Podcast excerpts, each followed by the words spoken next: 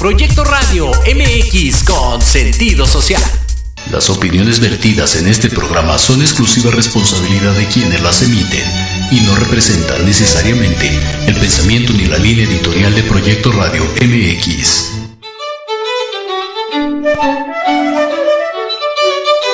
Buenos días, les habla el doctor Alberto Jalabe. Estás escuchando tu programa Historia en General, donde hablaremos de datos importantes y sucesos trascendentes que serán de mucho interés para todos los que escuchan y vean este programa. Comenzamos.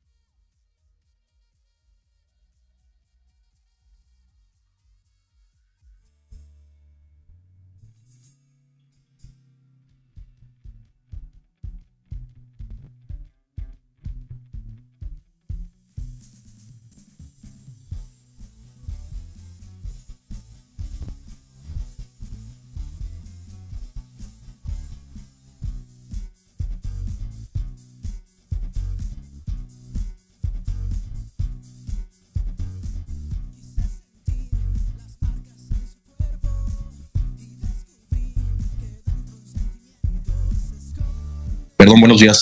Hoy martes 7 de marzo del 2023, historia en general, la historia de los seguros. Un tema muy interesante, las compañías de seguros, cómo es tan importante en la actualidad tener asegurado desde la persona física, gastos médicos, daños, hogar, cómo las compañías de seguros fueron surgiendo y cómo ahora ya es una necesidad asegurarse. Prácticamente es, un, es una de las principales obligaciones que tiene uno como ciudadano estar asegurado de sus bienes y de su persona. ¿Cómo surgen los seguros? ¿A quién se le ocurrió asegurarse? ¿Cómo existe esta, este fenómeno de asegurar un riesgo? Porque finalmente lo que se asegura son riesgos, no se aseguran los bienes tal cual. Entonces, este es un tema muy, muy interesante que vamos a analizar en este programa de hoy. Además que las compañías de seguros son, dependiendo la, el análisis macroeconómico que se hace, las compañías de seguros están en segundo o en tercer lugar mundial de ingresos económicos de cada país, sobre todo de los países desarrollados.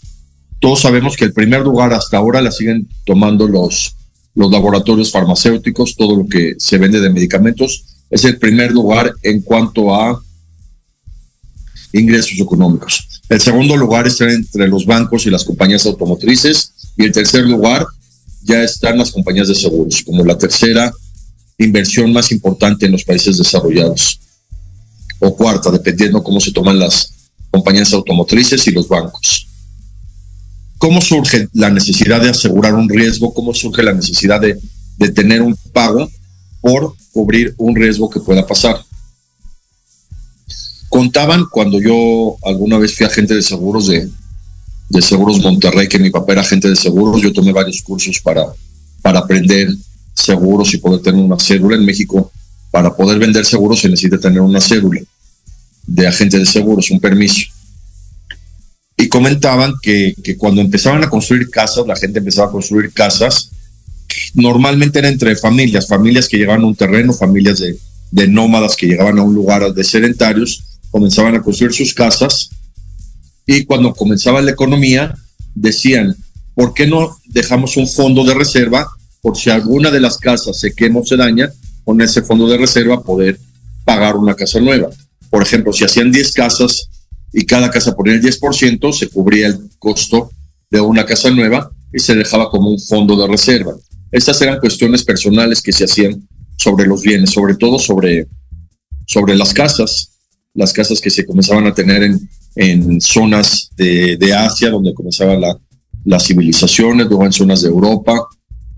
Entonces decían, si vamos a construir un, un conjunto de casas en una comunidad, vamos a dejar un fondo de reserva para reconstruir una casa en caso de daño de esta casa. Y es muy lógico. Si cada casa cuesta 10 pesos, construimos 10 casas y cada quien pone un peso, quedan 10 pesos para construir una casa nueva y a cada casa solo le cuesta un peso tener ese seguro de, de riesgo. Pero finalmente las compañías de seguros como tales surgen en un café, en un café de Londres, que es lo que vamos a ver, cómo se les ocurre en, un, en, una, en una cafetería que estaba en la calle de Tower Street, cerca de Londres, donde iba la gente y hacían apuestas. Entonces, las apuestas finalmente son de alguna manera un, un seguro. Apostar a, a, un, a un fenómeno o a un juego, finalmente es apostar a algo que puede pasar y finalmente de ahí surge la idea de los seguros. Pero vamos a empezar mucho más ancestralmente desde Mesopotamia, donde surge la humanidad. Formalmente entre los ríos Tigris y Éufrates surge la, la sociedad de Mesopotamia y más adelante, hace aproximadamente 4.000 años, comienza el gobierno de Hammurabi y escriben un código, el código de Hammurabi, que todos sabemos que está escrito en piedra, muy parecido a como se escribió la Biblia originalmente en piedra, y el código Hammurabi con escritura cuneiforme ya tenía algunas leyes de lo que podían ser préstamos para gente que se iba a la guerra y que se pudiera pagar en caso de que la persona falleciera en la guerra, se le podía pagar una pensión a su viuda o a su familia.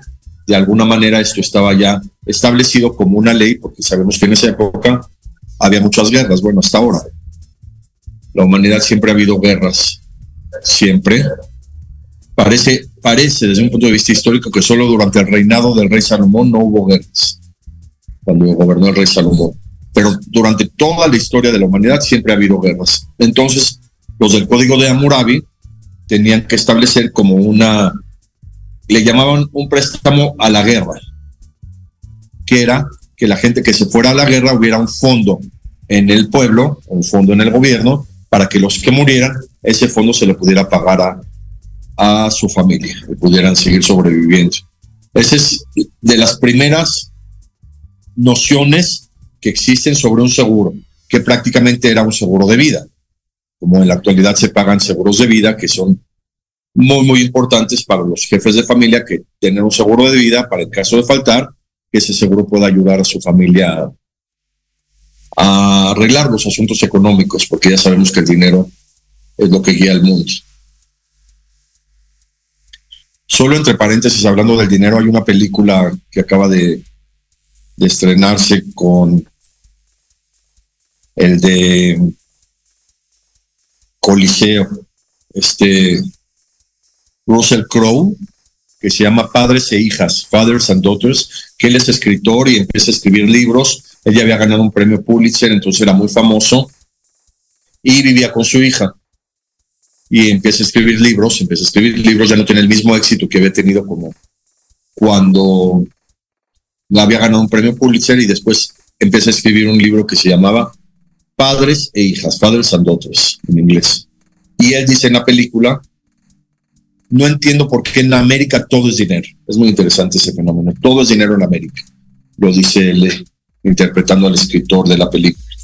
Y hasta ahora, pues todo es dinero. Y por eso surge esta idea de tener un seguro de vida para los soldados que se iban a, a la guerra. Y se dejaba un fondo, un fondo para pagarle a la familia de los soldados que podían morir en el campo de batalla. Esto se estableció desde el Código de Hammurabi. La Biblia la Biblia particularmente también tenía algunas formas de seguros para cubrir riesgos. Sobre todo, por ejemplo, sobre préstamos. Gente se podían prestar, por ejemplo, animales de campo. Sabemos que en esa época comenzaba la agricultura muy, muy importante y se comenzaban a utilizar animales de ganado para el arado.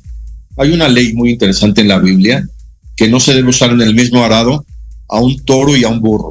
No se sabe bien esa ley pero yo me imagino porque el burro es más fuerte y finalmente puede dañar la, la salud del toro si en un mismo arado se usa un toro y un burro. Pero hay leyes desde la Biblia que si alguien presta un burro, cómo se debe pagar en caso de que el burro se dañe o muriera el burro o el toro o, la vaca, los animales que se prestaran, cómo se debía pagar en caso de que el animal fuera dañado o robado. Y hay muchas leyes en la Biblia sobre estas cuestiones de, de préstamos de animales que finalmente son seguros. Son seguros que se firmaban mediante convenios, mediante testigos. La Biblia siempre habla de testigos, desde, desde el inicio de la Biblia siempre se, se habla de que debe, debe haber testigos y se establecían contratos para préstamos de animales para poder generar agricultura y poder comer desde trigo, con el que se hacía el pan, hasta frutas, verduras, legumbres, granos, y todo esto, pues claro que se necesitaban animales, y había todas estas leyes de préstamos de animales que finalmente eran como, como seguros. Posteriormente sabemos desde los egipcios, desde los fenicios, que comenzaron las, las rutas marítimas a empezar en barcos a transportar eh, todo el comercio se transportaba en barcos, todos sabemos, por el mar Mediterráneo, por el Océano Índico, había mucho comercio en barcos. Entonces comenzó a aparecer un seguro marítimo, porque sabíamos que los viajes en barco podían naufragar, podía haber eh, tormentas, podía haber eh, inundaciones de los barcos, naufragios.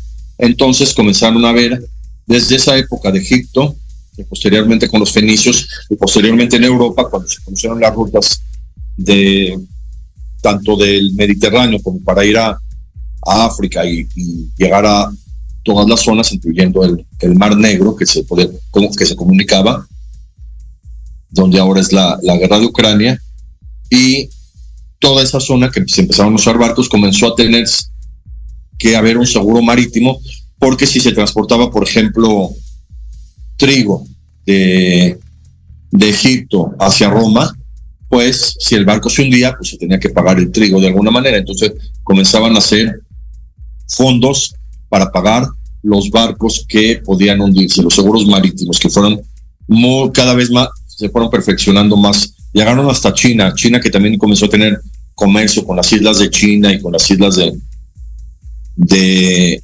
de, todo el Océano Pacífico de ese lado, también comenzaron a utilizar los seguros marítimos para financiar viajes en embarcaciones que pudieran tener naufragio. Y cosas interesantes que también surgían en estos, en estas embarcaciones de comercio, es que también ellos, los, la gente que, viajaba en los barcos, tenían que protegerse de, de los naufragios. Entonces esto es muy interesante porque los que viajaban en barcos también los piratas, que después surgieron los piratas en el Caribe, cuando descubren América y llevaban todo el oro hacia España, en el Caribe algunos piratas los interceptaban. Entonces decidieron los marinos dejarse el pelo largo. Esa fue una costumbre, ninguna cuestión de género, ninguna cuestión nada, porque sabíamos desde la antigüedad que las mujeres se dejaban el pelo largo por belleza, por atracción, pero los marinos se dejaban también el pelo largo por la cuestión de que si caían del barco al mar, muchos no sabían nadar, era una época que no se sabía nadar, no, no había clases de natación que los pudieran sacar del, del cabello. Esa era la razón por la que los marinos y los piratas se dejaban el cabello largo, para poder, eh, si cayeran al mar, que alguien los pudiera jalar del cabello y regresarlos al mar de una manera rápida y segura. Esa era la razón de, de que los hombres en esa época se dejaban el cabello largo. Y también hubo una costumbre de que los hombres que viajaban en barcos tuvieran oro cargando con ellos para que si llegaran a naufragar con el oro pudieran pagar una, una sepultura. Entonces por eso surgieron la, el uso de aretes. Los primeros hombres que comenzaron a usar un arete de oro, ya sea en la oreja, en la nariz, era para que tuvieran oro, claro, porque podían tenerlo como una pulsera, pero era más fácil que la pulsera se cayera o algo. Entonces quedó como una costumbre de que los marinos, además de dejarse el cabello largo, usaran algo de oro por si naufragaban y morían en el mar, los encontraran que pudieran pagar una, una sepultura digna con el oro que traían en su cuerpo. Y de ahí surgen los seguros marítimos con los que se empezó a negociar muchísimo, porque finalmente en los puertos donde se hacía el, el pago de estos seguros marítimos, pues comenzaron a haber casas de seguros que después empezaron a asociar con los bancos y empezaron a hacer mucho negocio en cobrar seguro de naufragio. Si el barco no llegaba al puerto donde tenía que llegar, se, se enteraban de alguna manera por correo o por, o por mensajería y pagaban el, el, seguro del barco que no llegó y se podía recuperar la mercancía y volverla a enviar con este seguro marítimo. Otra anécdota interesante que surge en esta época, el, los barcos llegaban mejor a los puertos cuando había marea alta, cuando la luna era llena y la marea era alta, podían llegar mejor a los puertos y poder desembarcar.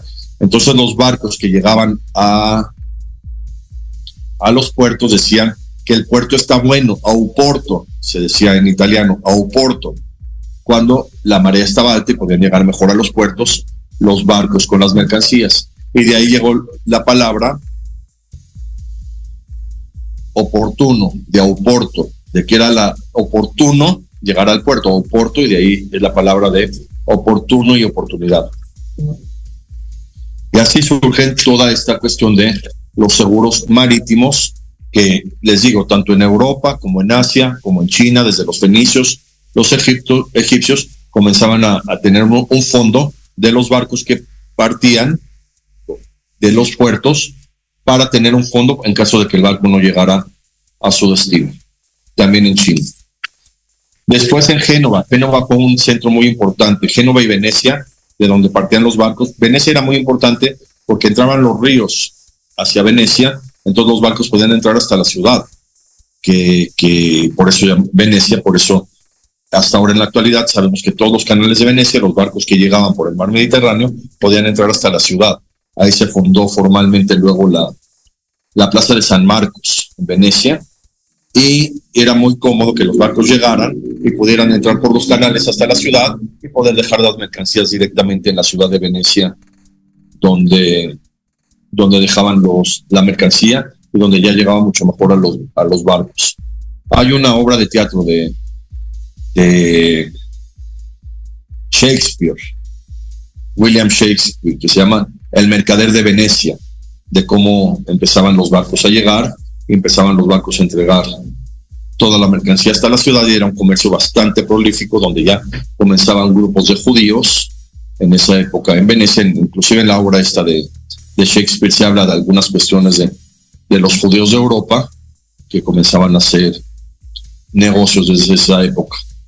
También Génova. Génova todos sabemos que es la ciudad natal de, de Cristóbal Colón. Y todos esos barcos que llegaban, ya sea desde Egipto desde, o desde la India, que cruzaban sobre, sobre el Mar Rojo y llegaban sobre todo a, a la zona del desierto del Sinai, después a, a Damasco. Damasco era un centro comercial muy importante, no existe el canal de Suez, obviamente, pero llegaban los barcos y después llegaban las, las mercancías, ya sabemos, por medio de caballos, de camellos, se utilizó mucho el comercio en camellos y llegaban especias de India hasta Europa.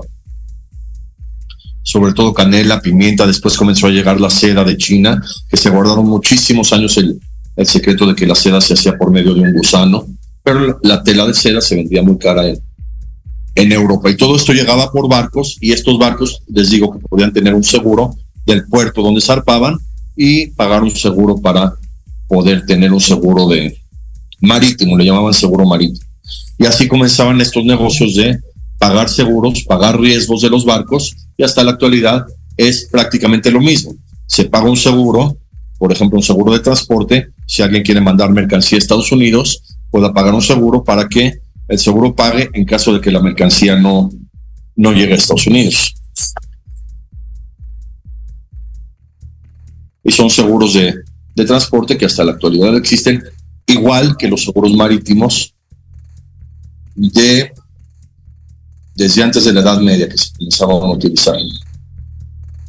Posteriormente, esto es muy, muy interesante, ya hasta el año 1687, en Londres, que en Londres ya existían los bancos, ya comenzaban los sistemas de ahorro en, en lugares, se cree, estas son leyendas, pero se cree que era muy interesante, que la gente que, que hacía transacciones de dinero, que se prestaban dinero que, que pagaban cosas, lo hacían en una banca de un parque, se quedaban de ver en una banca, en un parque, en un lugar público donde hubiera muchísima seguridad, porque sabemos que en los lugares abiertos antes no asaltaban, era muy difícil porque llegaba la policía y en los lugares abiertos era más fácil de que no hubiera asaltos antes, ahora ya no.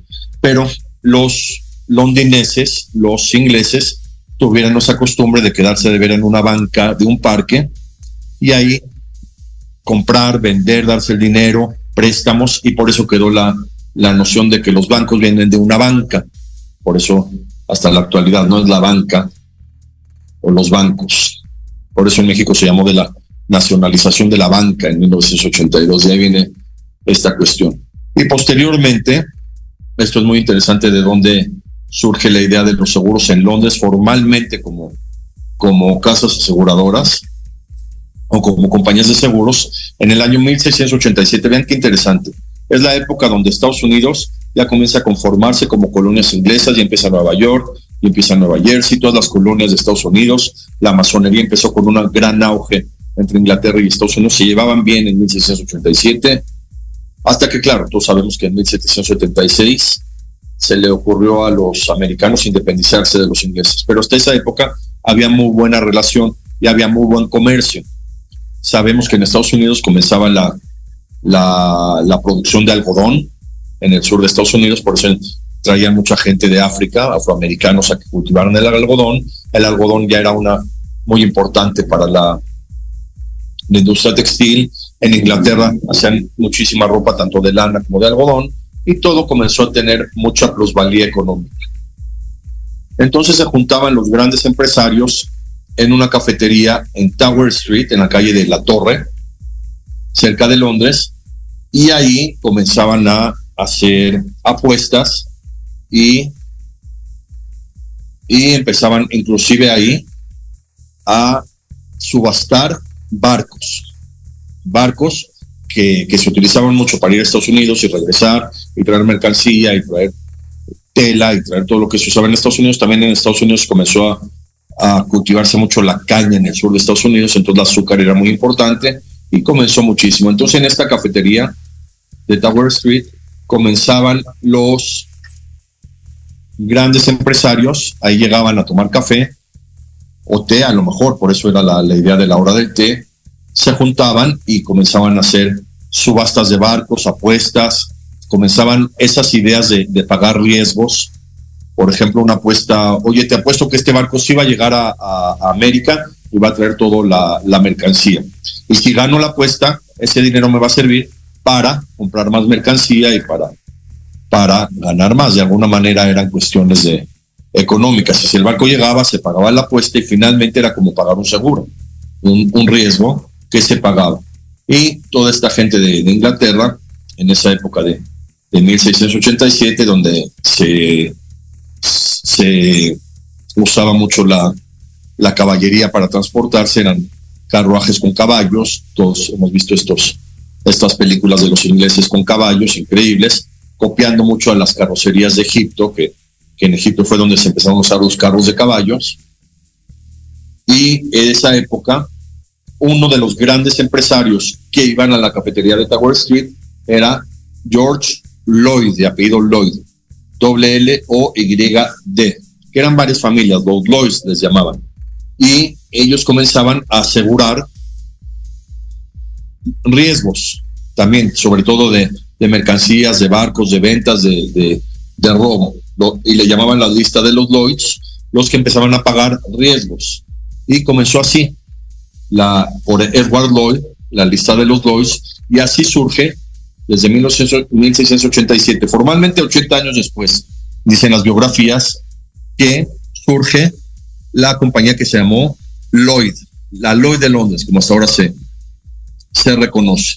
Y esta fue la primera compañía de seguros formalmente establecida que comenzó a vender seguros formalmente. Primero les digo, seguros de marítimos, seguros de riesgos de ventas, la, todas las ventas que se hacían entre Estados Unidos e Inglaterra. En Estados Unidos ya le comenzaban a llamar América porque también había muchos negocios con, con México, con la Nueva España, sobre todo con el norte de México, que, que todos sabemos que esa parte todavía era de, de México, hasta Arizona, California, Texas. Y toda esta zona hacían muchísimos negocios con Inglaterra y los Lloyds aseguraban todos esos negocios.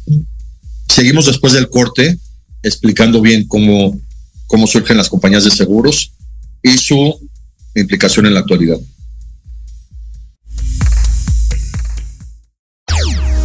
Te invito a escuchar todos los martes de 3 a 4 de la tarde De Seguro un espacio de comida para planear tu vida. Conducido por Cari Payán, solo por Proyecto Radio MX con sentido social.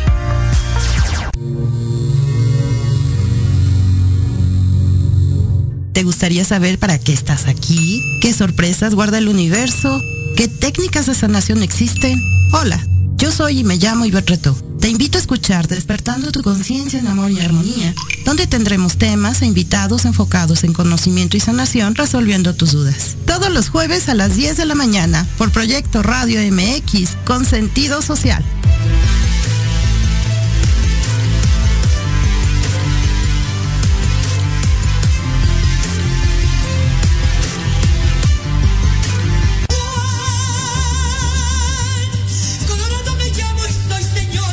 Escúchanos todos los miércoles en tu programa Dosis Mexicana de 5 a 6 de la tarde con Paloma Viajera y Andrick Meras por Proyecto Radio MX.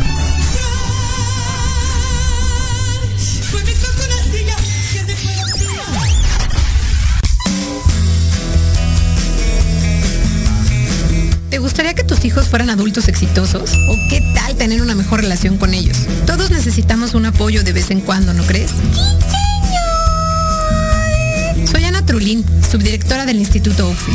Acompáñame todos los martes de 7 a 8 de la noche en De la mano con tus hijos y descubre cómo relacionarte con ellos desde el corazón. Por proyectoradiomx.com con sentido social.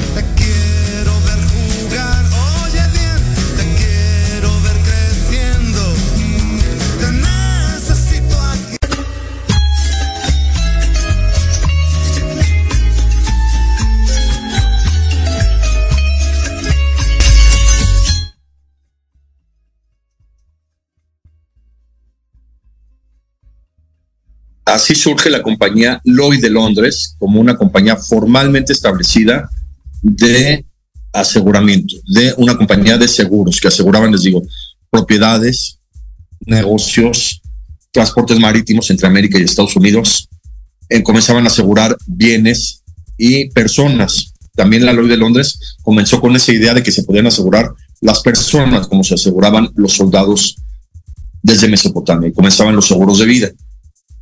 Y algo interesante, les digo que en América, en el norte de América, todos los, españoles que vivían, que, habían llegado con el descubrimiento de América, que comenzaban a establecer las colonias, sobre todo eh, Monterrey, Nuevo León, en Coahuila, todas las zonas de, del norte de, de, México que después pasaron a ser de Estados Unidos. También la Florida, la Florida era una zona de, de España, por eso tiene un nombre español, era una zona que cuando llegaron dijeron, vean qué zona tan florida, porque había muchas flores, la, por la la palabra es Florida, una palabra totalmente española. La Florida se vendió a Estados Unidos antes de la independencia de, de México. Y, y ya formó parte de Estados Unidos, pero toda esa zona de, de, de México, que tenía muchísimos negocios, sobre todo ya comenzaba la minería, comenzaba la extracción de, de minerales en el norte de México, que hasta la actualidad es la zona más rica de minerales prácticamente del mundo, incluyendo el litio que se acaba de, de descubrir en Sonora y comenzaban los grandes negocios. Todos sabemos que después de que México cambió esos territorios a Estados Unidos para llegar a un acuerdo, les pidieron a los mexicanos que vinieran de esta zona del Río Bravo para establecerse y seguir en México como mexicanos. Los mexicanos que se quedaron allá les llamaron despectivamente chicanos, hasta la actualidad ¿eh? se les llama chicanos. Chicanos venía de la palabra chicken, porque se quedaron como, como pollos, no sé por qué viene así la palabra de chicanos. Y todo ese comercio que ya había entre Estados Unidos e Inglaterra con una amistad increíble, incluyendo toda la zona del norte de México, pues tenían que asegurarse. Y eso lo hacía la, la, la ley de Londres. A la par de la ley de Londres, los suizos ya saben que Suiza siempre fue un país muy moderno y muy, muy progresista. Los suizos en los Alpes también decidieron, como en Inglaterra, más o menos copiaron la idea, de asegurar, sobre todo era una zona ganadera muy importante, la zona de los Alpes suizos.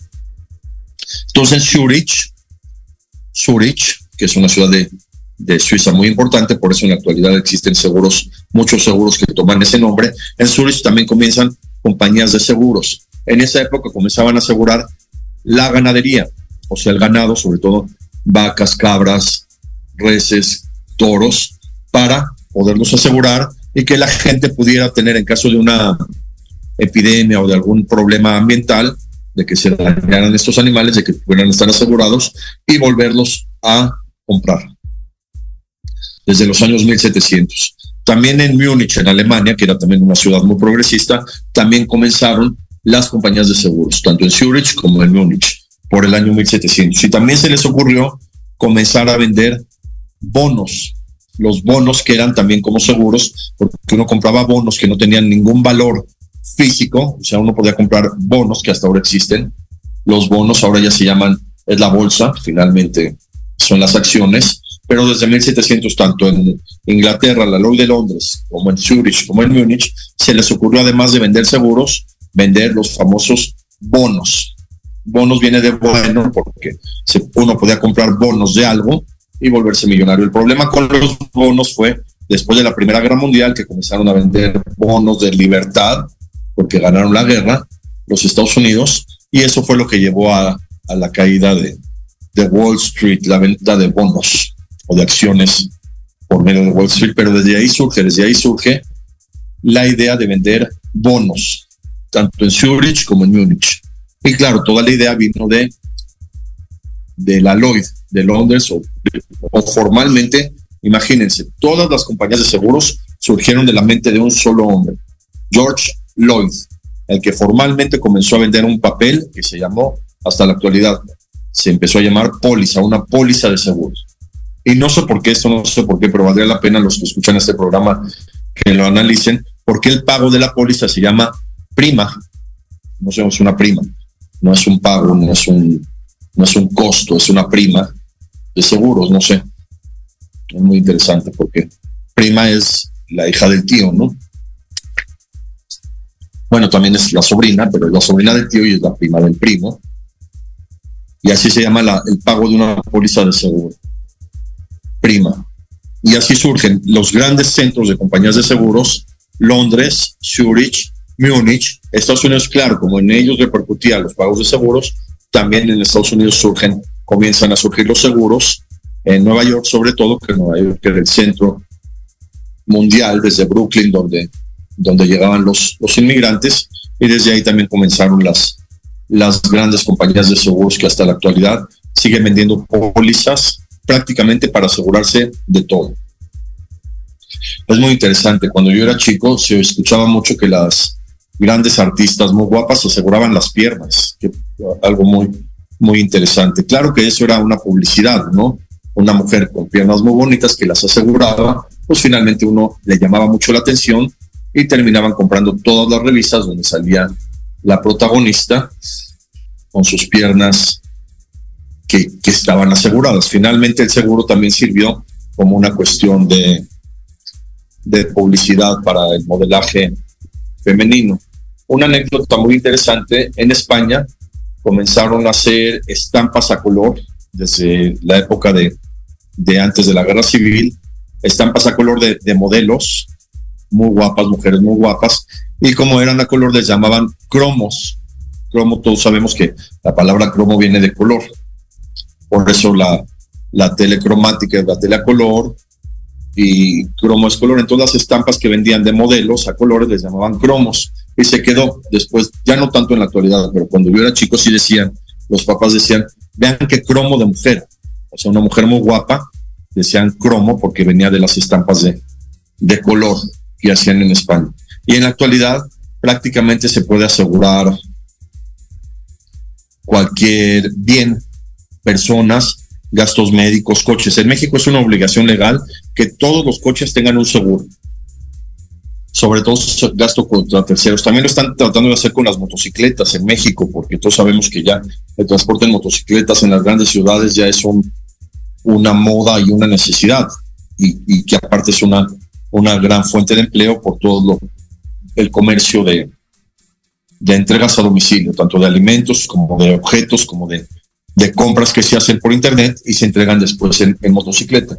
Entonces está tratando de hacer en México la ley de los coches, todos los coches tienen que estar asegurados, que en alguna compañía de seguros.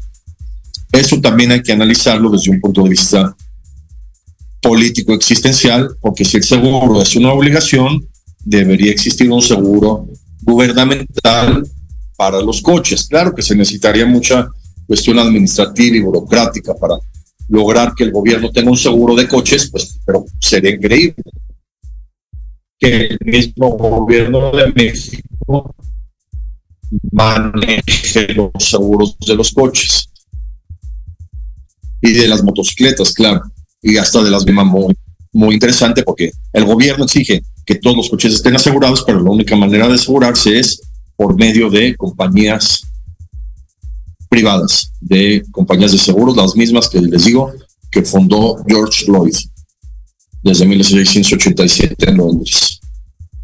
Y esto es interesante de analizar porque sí estaría bien que los gobiernos este o los próximos tengan en mente poder tener un seguro gubernamental, porque aparte de los seguros en México, lo sabemos, los seguros de automóviles son, son un poco complicados en cuanto al pago, en cuanto a las cuestiones. Si ya es un coche que ya tiene más de dos o tres años, ya los arreglan en talleres, ya no van a las agencias. Es una cuestión burocrática un poco complicada. Y todos sabemos que los coches también se arreglan por honorarios. ¿Cómo lo puedo explicar? No es un costo real arreglar un coche porque depende del taller, depende de la persona. Uno puede llevar un coche con un, con un daño a un taller y costar mil pesos y en otro taller cobrar diez mil, aunque sea la misma trabajo, como es mano de obra, como son acciones humanas, finalmente pueden tener todo ese rango de, cobro, igual que los honorarios médicos, igual que los honorarios de abogados, igual que los honorarios de cualquier profesión, también los gastos de arreglo de un automóvil pueden considerarse honorarios. Claro que las piezas no, las piezas deben estar más o menos estandarizadas. Unas balatas de un coche deben costar más o menos lo mismo en todos lados, sobre todo las llamadas originales de marca del coche o las llamadas copias, ¿no?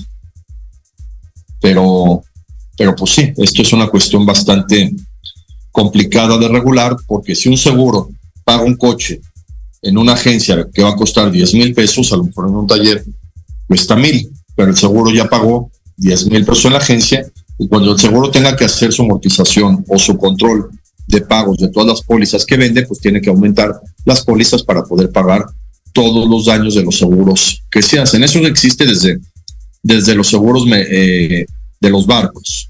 Si, si, por ejemplo, se pagaba un barco que se hundía y se tenía que pagar la mercancía, el próximo pago de un barco igual tenía que ser mayor porque ya se pagó la mercancía. Y eso hasta la actualidad existe con, con todos los seguros. Y esto es lo que podría hacerse desde un punto de vista político-gubernamental, que ya exista un seguro del gobierno de coches, sobre todo de, de, coches, que es lo más importante tener. Claro que seguros de vida también. Todos sabemos que ahorita en la cuarta transformación se han querido quitar los seguros de gastos médicos porque son carísimos pagar gastos médicos en cuanto a, atención médica en hospitales privados. También sería muy importante que el gobierno maneje seguros privados para venta propia del gobierno, que sería una ganancia para el erario muy importante, aunque la gente que lo pague pueda atenderse en hospitales privados. Cada quien tiene derecho a atenderse en el hospital que quiera. Digo, puede ser alguien que, que, tenga un seguro y que tenga también un seguro del gobierno de, de, de seguridad social y que se quiera atender en, en, hospitales privados. Es un derecho también constitucional, es parte de las libertades, de las garantías individuales del primer capítulo de la Constitución Política de los Estados Unidos Mexicanos, tener individualidad y poder decidir uno en su salud. Hablando un poco más de los seguros de vida particularmente, porque los seguros de vida han generado mucha controversia porque afortunadamente para la humanidad ha aumentado la expectativa de vida. Todos lo sabemos. Entonces los seguros de vida tienen que ser más baratos porque si uno se asegura a los 50 años la expectativa de vida es hasta los 70, pues debe ser muy barato porque tiene el riesgo, como de todos los seguros, de morir hasta los 70 años o más. Entonces los seguros de vida se han vuelto un negocio inimaginable porque la gente vive más. Bueno, ahorita con el COVID hubo muchos pagos de seguros de vida, desafortunadamente, muy, tristemente. Y también ha existido, que también vale la pena analizarlo en este programa de historia, mucha gente que ha hecho fraude con seguros de vida. Como decimos en México, no estaba muerto, estaba de parranda y gente que se asegura de vida, finge su muerte, finge su certificado de, de función, cobran el seguro y lo vive y lo cobran. Porque, porque sí, sí lo, lo, han hecho y lo, lo pueden buscar. Mucha gente lo ha hecho, pero ya las compañías se han asegurado ya cada vez más de que, de que no exista esta cuestión de, de asegurarse y buscar cobrar el seguro en vida, seguros de vida. Otro tema muy, muy interesante que está pasando en, en México, no sé si se han dado cuenta que últimamente, sobre todo en los últimos cuatro o cinco años, ha habido mucha volcadura de, de, de camiones de, de carga con mercancía. Y existe alguna tolerancia en México que cuando un camión se avería o se volca o, o, tiene alguna avería, la gente se puede llevar la mercancía porque de alguna manera ya es mercancía perdida por el accidente. Y lo vemos todas las semanas, desafortunadamente, en México, desde el camión de cervezas, el camión de animales, el camión de, materiales, y, eso es lo que pasa. Esto el problema es el pago del seguro, porque si los seguros comienzan a pagar todos los daños de un camión que se cae y que aparte se puede de alguna manera recoger la mercancía por la gente que, que está en el accidente, pues genera que el seguro tenga que pagar muchísimo más dinero para pagar estos seguros de transporte. Hablar en los últimos minutos también de los seguros de cuestiones de desastres naturales, porque generan gastos inimaginables. Todos sabemos que un huracán, por ejemplo, el, el huracán Vilma, todos estos huracanes que dañan muchas estructuras físicas, muchos lugares, generan gastos altísimos para los pagos de los seguros. Entonces esto también es un problema para, para cuestiones de, de pagos de, de seguros por daños por desastres naturales. Se sabe que después de que hay un temblor y los seguros tienen que pagar todos los daños de los temblores, ese mismo año aumentan muchísimo los pagos de los seguros para cubrir temblores porque el seguro tuvo que pagar muchísimo dinero de su reserva para pagar los daños que ocasiona un temblor. Y hay algo muy, muy interesante de seguros también, el seguro de terrorismo. Países donde no hay terrorismo, prácticamente donde no hay atentados terroristas, pues son seguros que deben ser inimaginablemente baratos. No sé si me entiendan. Por ejemplo, no hay terrorismo en, es que ya en casi todos los países, pero por ejemplo en Suiza, en Suiza donde no se oye en terrorismo, pues asegurarse terrorismo debe ser muy, muy económico. Y eso también lo usan los seguros como una estrategia para decir, sí, claro, tú vas a pagar un seguro de tal, pero si el accidente es por terrorismo, te vamos a pagar dos o tres veces más. Claro que primero hay que demostrar que fue terrorismo, que fue alguien que puso una bomba, o fue un terrorista que atacó, o un terrorista que se subió a un avión y lo estrelló contra las Torres Gemelas, pues sería una cuestión diferente cuando, cuando se paga por terrorismo. Que de hecho creo que ha sido lo que Estados Unidos más conflicto ha tenido en el siglo 23, 22, perdón. El accidente de las Torres Gemelas o el atentado contra las Torres Gemelas de los aviones que chocaron, muchos enigmas, muchas cuestiones. Obviamente que las Torres Gemelas debieron estar súper aseguradas, todos los trabajadores de ahí estaban súper asegurados, tanto seguros de vida como seguros de mantenimiento, seguros de desempleo. Se generó muchísimo pago, pero finalmente fue una tragedia inimaginable al empezar este siglo, el año 2001.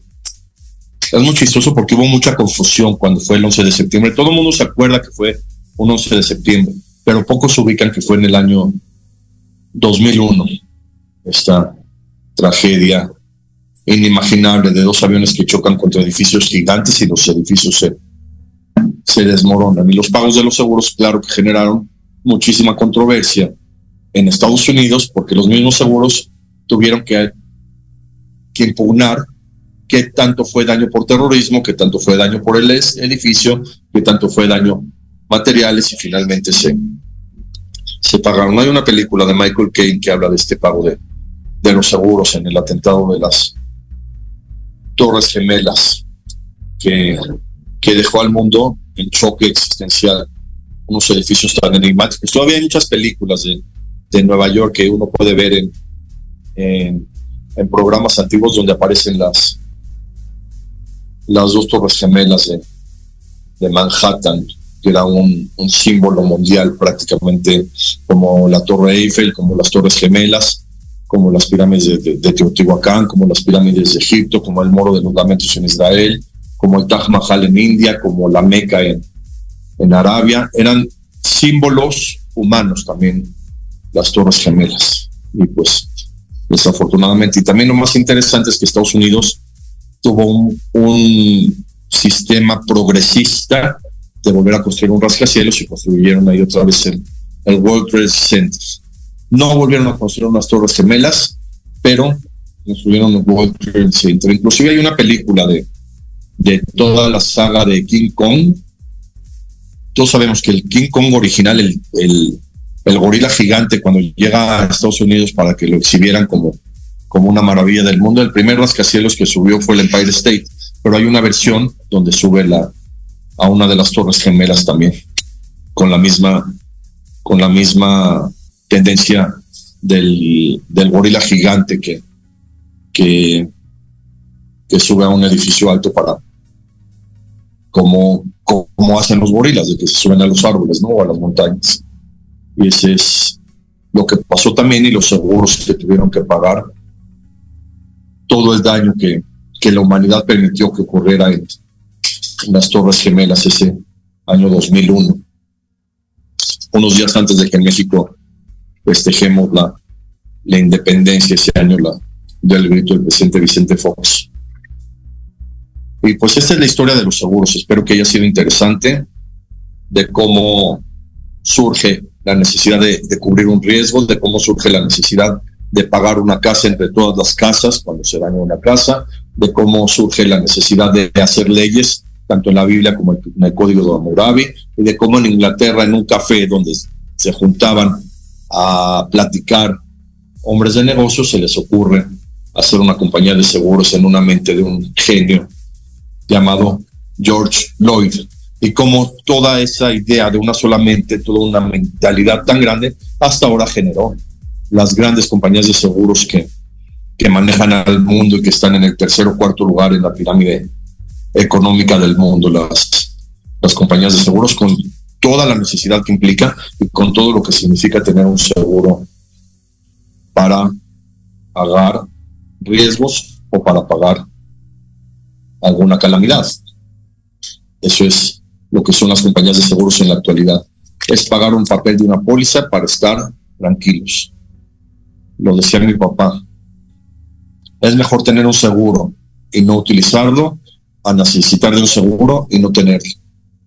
Y bien, gracias a Dios mi papá vivió muy bien como agente de seguros todo el tiempo que, que ejerció su, su trabajo. Es un trabajo muy noble, la gente de seguros, es un trabajo muy, muy honesto, muy honrado. Las comisiones que ganan los agentes de seguros siempre son muy, muy bien establecidas por las compañías de seguros y muchísima gente se dedica a, vender seguros.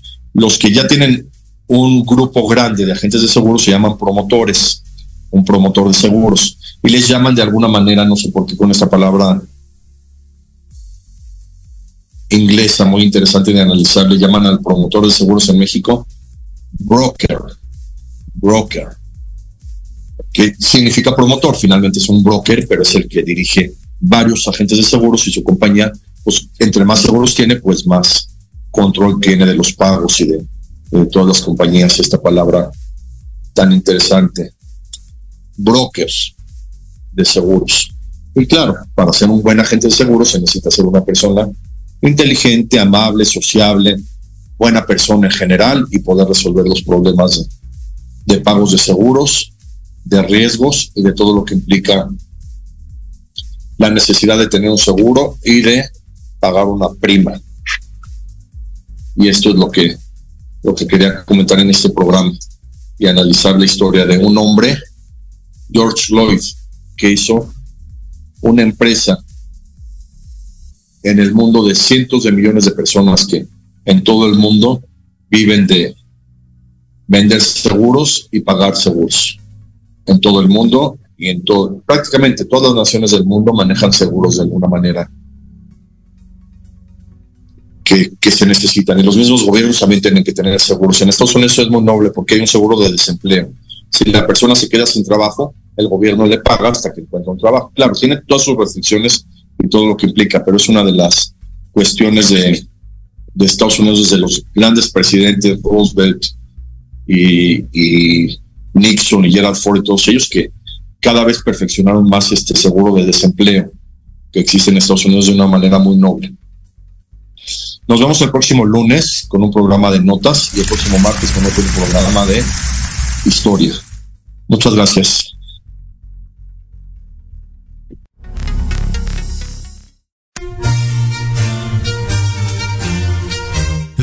Emisión más de Historia en general. Te esperamos la próxima semana para seguir compartiendo y conociendo más datos históricos de México y del mundo.